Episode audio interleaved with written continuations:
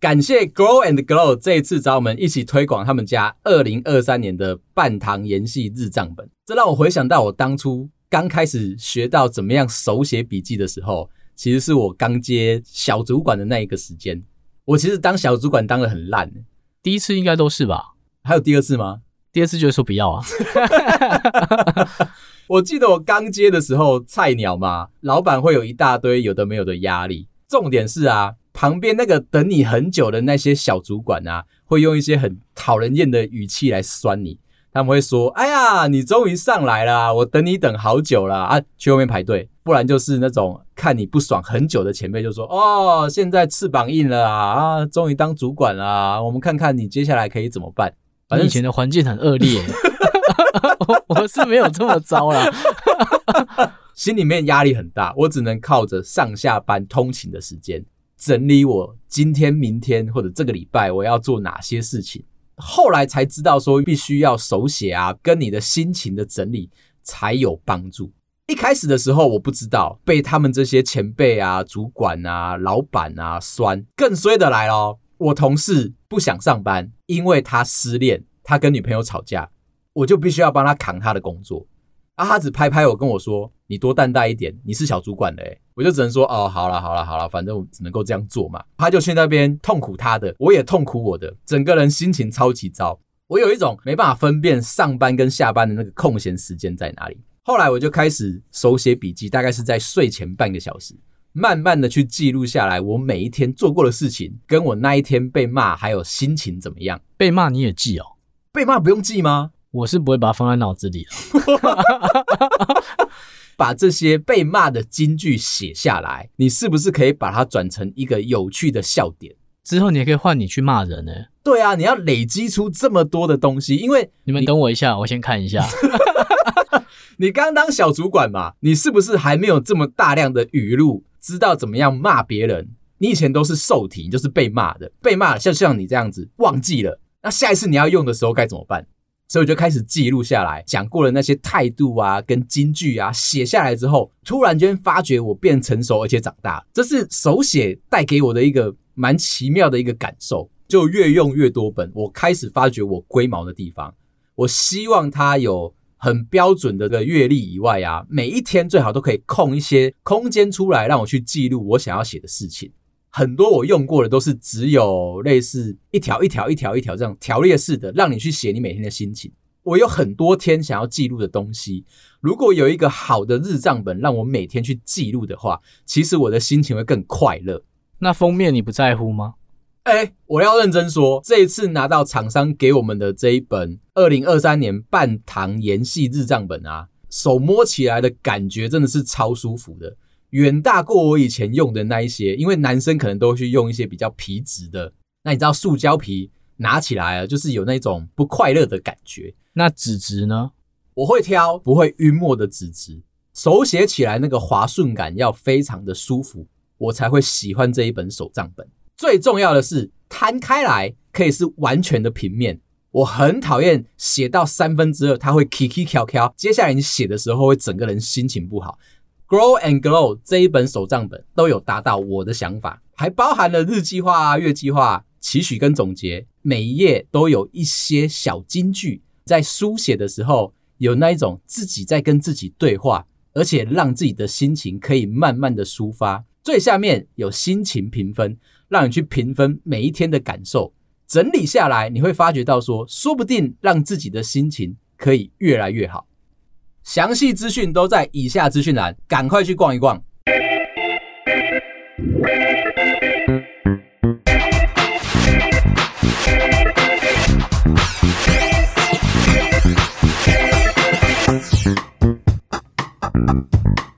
欢迎收听《喵萌》，我是十一，我是梅心。我想问你一个小问题：你是从什么时候开始决定你要结婚跟生小孩的？没特别想哎，就是时间到了，我就觉得该这样做。时间到了，就跟写数学一样，就觉得该这样写，然后你就对了。那有可能是错的啦。对啊，你怎么知道这个决定到底是对的还是错的？你问那时候的我，我觉得应该是对的。不要问这时候的我，拜托。我为什么问你这一题啊？其实是前两天看的那个《台北女子图鉴》，大家都讨论说这个系列应该要改成《台北男子图鉴》。为什么？女主角每一集都会换男朋友，到了七八集了，她已经换了很多个男朋友以外，越换越接近台北市正中心。一集大概就是一年左右好了，每一年你都换到一个比之前更好、更棒的男朋友。这一次呢，她找到了一个不婚不生的高级建筑师，高级的，因为她住在明水路。哦，那很高级。他住在大直。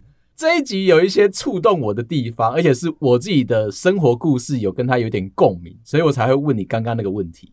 还好，我当初呢也是原本想说就要过女主角跟张孝全的生活模式，两个人在一起啊，不管有没有结婚，不生小孩，那你就可以维持在一个非常高的生活品质，两个人自己过得爽，也不用对谁负责，人生就可以这样完美的走下去。但你应该不会类比自己是张孝全吧？我最近想，你认真去看那个剧哦。张孝全每次出场的时候，都会把头发剃得短短的，身体练得壮壮的，讲出来的话，不要再形容自己。还有他在用的这些生活的物品，都是非常的有水准。我就觉得当年的我，挂着王子病身上，然后犯傻的我呢，就有这一个长相跟资格，但没有在明水路了。为什么女主角会突然间有了一个很大的改变？这一集在讲的一个重点就是讲好我们一起不婚不生，两个人有共识哦。但是她的闺蜜好朋友想要生小孩，她的妹妹不小心生了一个小孩，突然之间那个家庭的温暖。觉得他必须要绑住这个张孝全，共组一个家庭，生一个可爱的小宝宝。中间呢，做了一些比较麻烦的事情，比如说两个人在爱爱的时候，在那之前，他把家里面所有的保险套都拿去丢掉。本来看到那一幕的时候，我觉得应该只是要拿针去戳而已。如果你拿针去戳啊，才是高明的一个手段。可是这样也不一定会中啊，至少你增加了他的 percentage 吧。可能性这样，对啊。那如果你今天只是把它全部都丢掉，你知道后来发生什么事吗？男生就不做了，忍得住吗？这就是他厉害。平心而论吗？我感觉你要逃跑。这就是他厉害的地方，在那边东找西找的，都找不到他原本摆放的东西，都被女主角丢掉了。之后，他有一点点没办法继续往下执行了。快要落入女主角的圈套，因为女主角就抱住他说：“没关系啦，我今天很安全。”你知道，男生听到这一句话啊，通常都动不了。张孝全他非常的有胆战，伸手去捞到一个保险套，拿起来看过期的，马上就坚决的说：“那今天就不要。”这么有果断心情的一个不婚不生的男生，就表示他贯彻他的人生思想。当年的我啊，其实也是这样跟我老婆说：“哦，你也不想负责。”这个洞有点大，我不敢骂孝全。当年是想说，如果我们两个不婚不生，一直过着高品质的快乐人生，一路到终老，感觉也是不错的。哎，那你会觉得有小孩才是有家庭的感觉吗？不敢这么说啦。有家庭的感觉，它不能够定义好跟坏嘛。像我现在问你同一题，你现在有好的？你现在有好的家庭的感觉吗？我不想说，现在的我都不会乱回答。这就是我刚刚要逃离这个问题的答案。你就不知道这个选择放在每个人身上是不是对的？女主角她可能年纪稍大了之后啊，加上她妹妹已经生小孩了，就被爸妈从台南上来看孙子的时候顺便逼婚。就告诉他说：“哎，至少妹妹都还生了一个小孩，那你呢？”这个时候，女主角就有点叛逆，有点反抗。我觉得大家都会遇到同样的状况。如果你被逼婚逼生的时候，女主角就问妈妈：“你认为的正常是什么样子？难道正常就是照着你们想好的那个人生的步调一路这样走下去才叫做正常吗？”妈妈气到牛肉面也不吃了，而且他们去吃有米其林星星的牛肉面。是不好吃吗？后来他们就不欢而散。那一个想法一直在女主角的脑袋里面盘旋，她就去跟张孝全说：“那她希望可以有接下来的未来，问孝全要不要跟她一起结婚生小孩，作为一个生日礼物的要求。”孝全最后就默默的就不讲话。你说像我刚才那样，嗯，OK，这是一个成熟男人的表现。那我当年啊，也是我有讲过嘛，其实我是因为看到了。我老婆去玩别人的小孩，我说那个氛围嘛，对，然后我也一起进去，我以为那就是一个好的家庭的模式，幻想移植到你身上也是好的，对，预期哈，好的幻想，好的事情会在我身上发生，现在有吗？啊、呃，我现在没有想到的事情是啊，人生像倒吃甘蔗这件事情没错。但是还在苦的地方，还在吃皮是吗？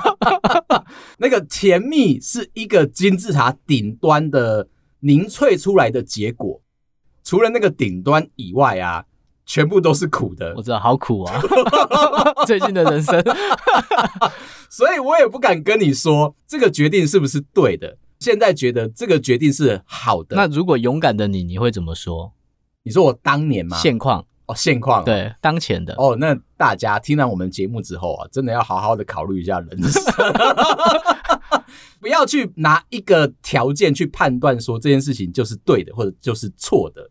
转的漂亮，这可以，这可以，没错没错。我每年都被问这件事情，就像我上次说我去长辈的聚会啊，其实进门之后，除了他们关心我的工作，接下来下一句就问你，哎，你什么时候要再生？都已经年纪这么大了，你叫我再生，其实我可能会不堪负荷。他们才会默默的放下，接着去找我妹。哦，对你妹就可以啊，嗯，然后我妹就只呛了一句：“关你屁事。” OK，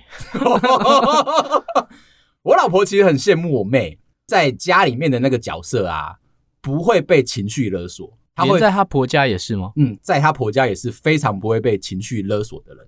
他可以开心的做他自己想做跟想说的话。我也觉得老婆应该要坐这个位置，就是想讲什么就讲什么，这样就不会被欺负啦。哎，对，如果你今天是一对夫妻一起去到长辈的那一个聚会里面的时候，男生这边的聚会，爸爸这边的聚会的话，老婆应该可以做他自己，做他想做的跟想说的话，有一个平衡在，至少你们就不会被强烈的情绪勒索。只是讲话还是要得体一下啊，不能一直骂脏话。干就跟你说不要啊，听不懂是不是？哎，但是我老婆看到了我们今天带回家的那一个日账本之后啊，她心里面有一个很大的感叹，觉得我们两个突然之间哦，很认真在上班。怎么说啊？平常在科技业的工作上面啊，她从旁边的角度一直都认为我们两个很不上进，过太爽，没有那一种朝九晚五的上班族啊，积极呀，薪资还不上班族吗？他们站在太侧面了。他希望你是那种积极奋斗，每天都想着怎么样为公司做出厉害的东西，帮公司赚钱，改变世界吗？类似这个做法.这样才是一个认真上进的好青年。从侧面看，我们两个这么多年了嘛，嗯，一直觉得我们两个啊，很像丧尸是吗？他有观察到我们跟他讲的 slogan。我们从薪水的小偷变成大盗，到了角头，现在是隐形人。听众朋友问我说：“下一阶是什么？”我跟他说：“你不要再往下走了，重点是你要拿到公司的薪水，消失到一个很极致的状况，漫威就会来找你拍了。”这是我们的新英雄，走到哪都偷人家的钱，是不是？不是社区英雄啊，小小的。我老婆认为我们在科技业的工作。是超级超级的隐形，尽可能的不把工作带回家。这一次在日账本这件事情，觉得我们长大了、成熟了，因为我们很认真在工作，想了很多不一样的角度去阐述我们。他有没有经验啊？就是我们居然拿得回去这么漂亮的东西？有，有这种类型的日账本是在强烈怀疑他之前瞧不起我们。我觉得你那个用字遣词要很精确，放生是说。你可以出去玩你想玩的，他在背后默默的支持你。不要忘了这里的租金。OK，好，我以后就改讲放生。对，所以现在他觉得说我们很认真在上班，加上我们可以接到这么有水准的一个日账本，哎，我们自己都很开心啊，我们自己超开心的。讲回来，我现在会觉得说做了这个选择，跟以前比起来，似乎是比较好的选择。你是说婚姻还是生小孩啊？生小孩我就先打一个问号，毕竟我也不知道我女儿以后会变什么样子嘛，说不定她跟你儿子在一起。哦，那不行，那不行，你现在还不够努力。这种类型的要求其实一直在我们生活当中发生。我觉得圣诞节我们很喜欢的一个点就是。你去过圣诞节的时候，并不会有人来问你说你什么时候要结婚，你什么时候要生小孩。到了农历年的时候就不一样哦。补充一下，我们先前讲的那个中立的婚友社啊，还有几个不错的案例，我觉得你听完之后也会觉得有一点有一点莞尔一笑的感觉。一个女生已经在婚友社找到了一个对象，职业是一个国中女老师，认识了一个国立大学科技业的管理师。身高也是一百八，年薪有两百万。管理师哎、欸，嗯，他管理什么？我在猜啦，因为大家对我们科技业的这一些名称都不熟悉嘛。有一些是那种物料的管理师，OK OK，尤其是管说你进来多少料，出去买多少料的那个管理。我也是个管理师啊，你管理管好自己，不要管别人。他们认识完之后，开始聊天，开始甚至有一些些的好感吗？来往了。那个女老师后来又去对了这个婚友社抱怨，这是在疫情之前发生的事情。抱怨说，这一个男生啊，虽然条件都非常非常的好，可是有一个小缺点，他不能接受。男生喜欢挖鼻孔，挖鼻孔还好吧？但他说，男生挖鼻孔的程度啊，是吃饭之前也挖。吃饭之后也挖，而且在挖的时候，仿如进入了无人之境，因为他在挖鼻孔啊。男生很在乎鼻孔的干净的程度，所以他不在乎刚认识的朋友在前面也没关系。我觉得可能男生已经觉得这个对象可以让他放心的做自己，那种一见钟情的感受嘛。如果你今天看到了一个人，你觉得跟他在一起很舒服，那你会很快的就进入到那一个情境里面，就觉得一定可以在他身边做原本的样貌，也不会被对方排斥。你现在结婚后敢直接挖鼻孔吗？我不敢，但是我敢随意的放屁，还是被我老婆骂了，因为我女儿开始在学我。经常我们可能早上起来啊，或者是吃饱饭的时候，你就会遇到两个人站起来，然后就这样皮皮噗噗的这样走掉了。OK，不要试图把它讲可爱。这个男生的这个动作，我觉得是还不错的。你说挖鼻孔，每个人都会做，要不要给别人看到而已。但这件事情是舒服的吧？女生会觉得说好像有一点点不得体，她就跑去找了婚友社抱怨。她说这个男生的卫生的状况有一点点不好。那个时候是在疫情刚爆发之前，她害怕鼻屎最后会变成 COVID-19 的带原的行为。国中女老师就认为要再找下一个对象，这一个科技业的管理师，身高一百八，年薪两百万，就暂时之间不被拿来考虑。你不觉得挖鼻孔这件事情很神圣吗？你属于你自己快乐的一个小时光，你要好好的去探究你的鼻孔。如果有东西的时候找到，你会觉得说鼻子很畅通；如果没东西的时候，你会认真的去找出它有东西的那一个角落。诊断的过程啊，你可以在没有人的地方做啊。就算它只是一个小小的探索的时间，都会让你很快乐。我能够体会他说的无人之境。假设今天你跟你老婆的婚姻状况非常的好，你就会请你老婆帮你掏耳屎。为什么？它是一个比较亲密的一个做法吧？对，你可以自己掏。如果你老婆愿意帮你掏的话，你就可以枕在她的大腿身上，对不对？对。然后两个人就可以聊一些亲密啊、悄悄话。我觉得那是很甜蜜的一个行为。可是今天我觉得还好哦。我先讲好，我怕被你牵走。刚刚那个画面，对，很甜蜜吗？我真的觉得还好，就我不会羡慕啦，还好。两个人都可以互相交换角色，你也可以去帮你老婆挖耳朵。我觉得是很甜蜜的一个过程，自己挖的话，那个快乐的感觉虽然你可以掌握，但是你说不出来。我觉得那你可以接受他帮你挖鼻孔吗？一样躺到他大腿上，这就是问题，这就是问题。我要 等你才有问题，一直想用故事牵走我，这就是问题。不会容许有别人帮你挖鼻孔。不管怎么说，你只要选到一个好的掏耳棒，对象是谁来帮你掏都不重要，因为它是一个很快乐的一个行为模式。你主管呢？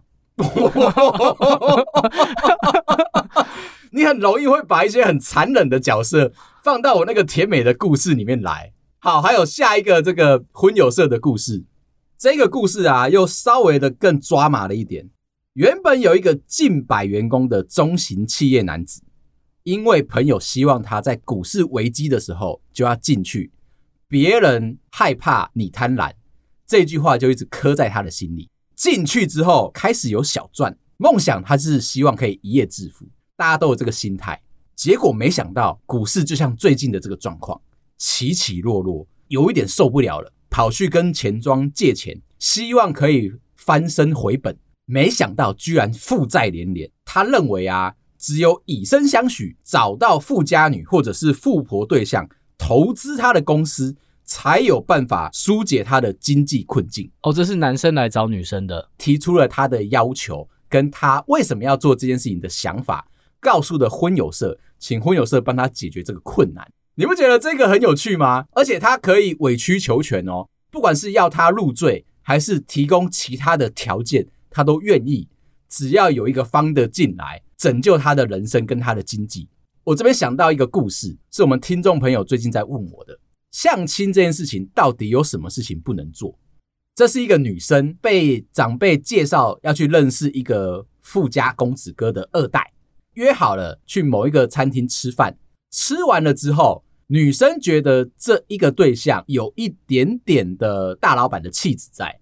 有一点点大男人主义，在聊天的过程，好像是想要找一个勤俭持家的好媳妇，比较没有在听女生真实的人生的生活，就在找家管，再高阶一点帮佣、管家，外加还要有厨师的能力。吃饭的时候有聊到两个人都喜欢自己煮饭吃，男生就突然提到他们家很喜欢吃鱼，每一餐大概都是四五道菜。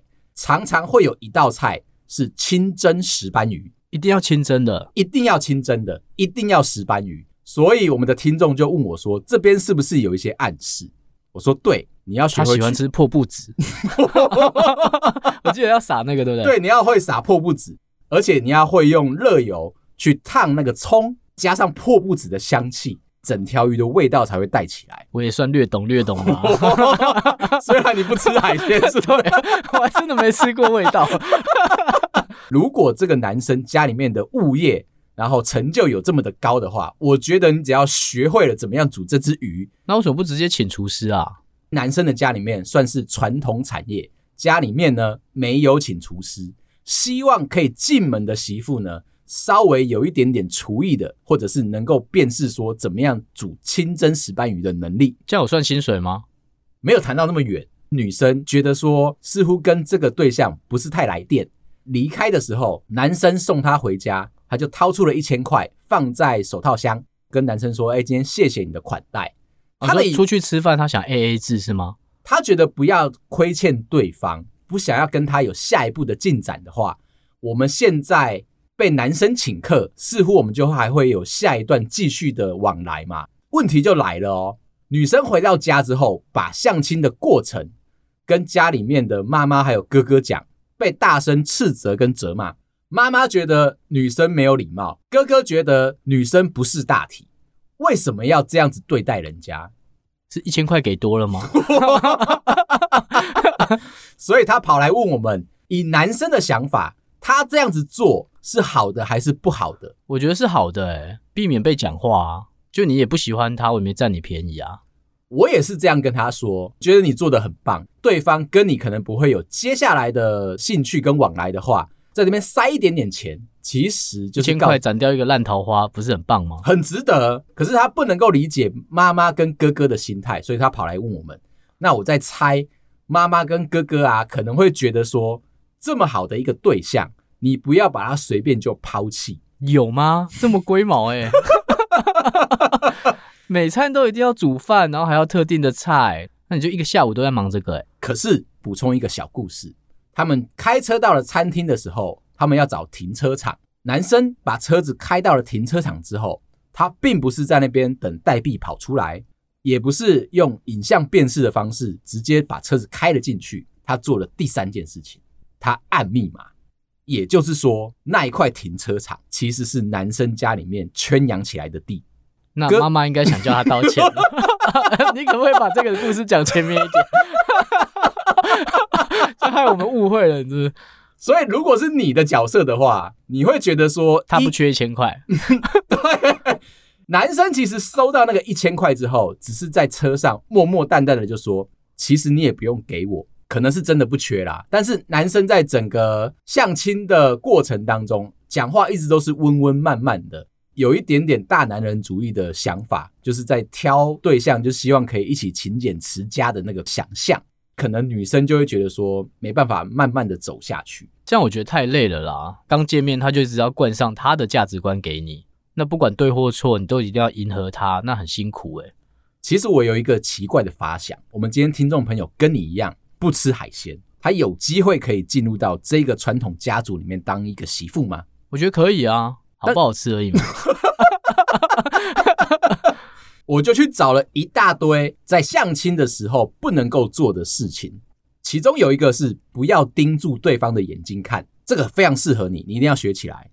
以对方的眉心作为顶角，两边的颧骨作为等边三角形的底角，注视着这个区域当中，不要直视着对方的眼睛，这个叫做好感度区域。喜欢一个人的话，这样不会斗鸡眼吗？我认真问哦，不要闪躲。好感度区域就是在这个三角形当中，你可以不要直视对方的眼睛，因为可能会有一点攻击性的想法，哦，有点侵略感。对，但是你就维持着盯着眉心或者是颧骨这三角形里面，就会在餐厅里面一直被人家盯着，欸，眉心来了。这 是什么烂梗啊？那你这样跟对方聊天的时候，就可以引起他对你的那个关注度，看着他略带着一个感受，而且又不是很强烈的注目，判断一个人对你的喜欢的程度呢？如果是轻度的话，对方会对你微笑；如果是中度的话，他会把喝完水的水杯放在你的杯子的旁边。我有一点搞不太懂，所以我就去分析了一下。你有你的水杯，我有我的水杯。喝完之后，把水杯放到你的旁边，有可能你们两个会互相拿错。这个时候就会出现话题。哎、欸，你啉到我的啦，要喝不会自己点哦。不过每个人都放自己的右手边啊。虽然你觉得很奇怪，它其实有延伸题，介绍你说，如果你今天要去相亲的话，不要挑太高档的餐厅。反而是中低价位的才会让对方觉得说你这个人比较没有侵略性，或者是比较没有意图。最好一定要约在麦当劳。听到你不想要回答的问题的话，你可以假装隔壁很吵，或者是小孩跑来跑去，你就可以装作没听到啊。而且啊，在话题里面啊，有一些建议说不要喋喋不休，也不要说一些没有关联的，少发表你对问题的看法。问问题的时候，不要指望得到答案。这样怎么问啊？你就问你的啊，啊，我就回答我的啊。高度关注你的人的话，就会对你说的任何的话都会附和，即便你今天讲了一个非常烂的冷笑话，他也会对你这样呵呵大笑。这样很难呢、欸，这样太附和了吧？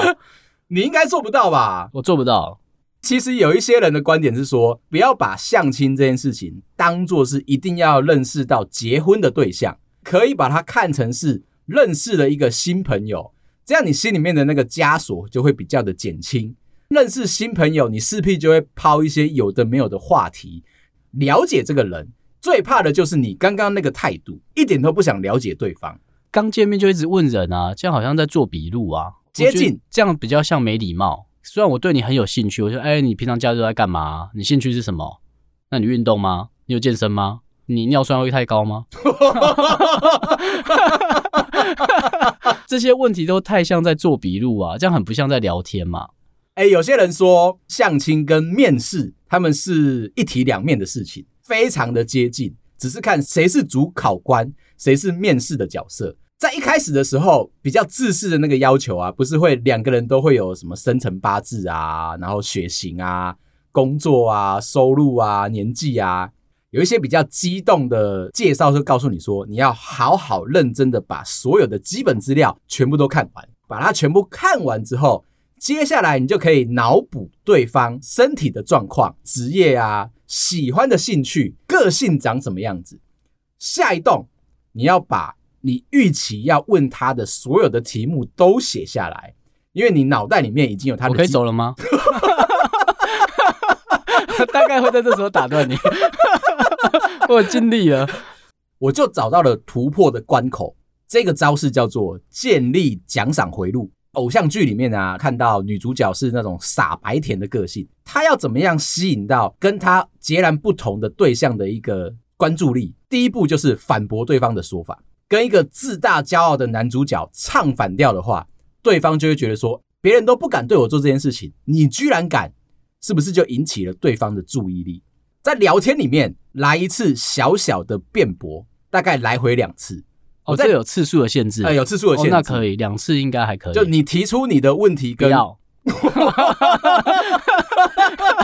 这样会太快吗？有一点点，你至少等我把一句话讲完。OK，我有两次的机会。只能够像足球比赛一样，我们上一集讲的，只会有两次黄牌的机会。做完了，下一个就是建立奖赏回路。反驳我两次之后，接着你就直接躺平，就说啊，随便你啦，你说的都是对的。用这感受啊，去增加对方大脑皮质快乐激素的增生，就是一下反对他，一下同意他。你先反对两次，对，然后接下来就全部顺着他的话说，你的这个观点不错哦。欸、你应该早讲后面的，我看前面断点下的太快，我这样说了两次不要，我后面很难赞同你回来。你有可能是遇到像我这种类型的人，即便你说不要，我还是不停疯狂的要把我的观点告诉你。这个时候，你就可以顺着这个话说，我要承认我刚刚对你的果断的意识下得太快了。没想到你把你的话讲完之后，听起来真的是一个草包呢。这样有建立起来吗？我最近学到一个新的称赞别人的方式：听君一席话，如读一席话。原句是说“听君一席话，如读十年书”嘛。对啊，讲到草包这件事情，所以我们就可以很文绉绉的说：“哎，我听你刚刚讲完的那一份大道理啊，仿佛有听跟没听是一样的。”你可以用这句话来让别人感同身受。我觉得我这样讲比较快啊。哦，原来是个草包。那所以，所以呢，对方接受到变赢你了，男生可能就会在脑袋里面大脑皮质产生出了胜利的快乐哦，优越感。那个优越感会把他带入到心理的模式是，你会害死他。我得很老实的说。男生会觉得说跟你聊天这件事情很愉快，就会期待下一次再跟你见面聊天，在反驳的这个来来回回，都会觉得有一个快乐的感觉。这可能很挑人吧？我觉得，我觉得大家可以去试试看，因为接受这种挫折吗？就先给你两次挫折，再给你一次奖励。我们每一集节目不是都这样吗？有吗？有啊，我给奖励吗？我以为有哎、欸。OK。听众拜托给他一点。最后，最后，我去分析了一下，你如果是不同血型性格的人啊，相亲或者是联谊的时候，怎么样去面对你的缺点跟放大行销你自己的方式？像如果你今天是 A 型的人，可能你是喜欢准时跟守秩序的，而且你在工作上面可以把自己打理得很好。缺点就是你在面对陌生人的时候，第一印象你给出来了。但是后面你就不知道该怎么样接话，可以行销自己的方式就是呢，好好的从工作的模式出发，对方请你介绍一下你自己，你就开始讲说你在工作。这是我的简报，有一点，因为你其实你是 A 型，就会相对比较有条有理嘛。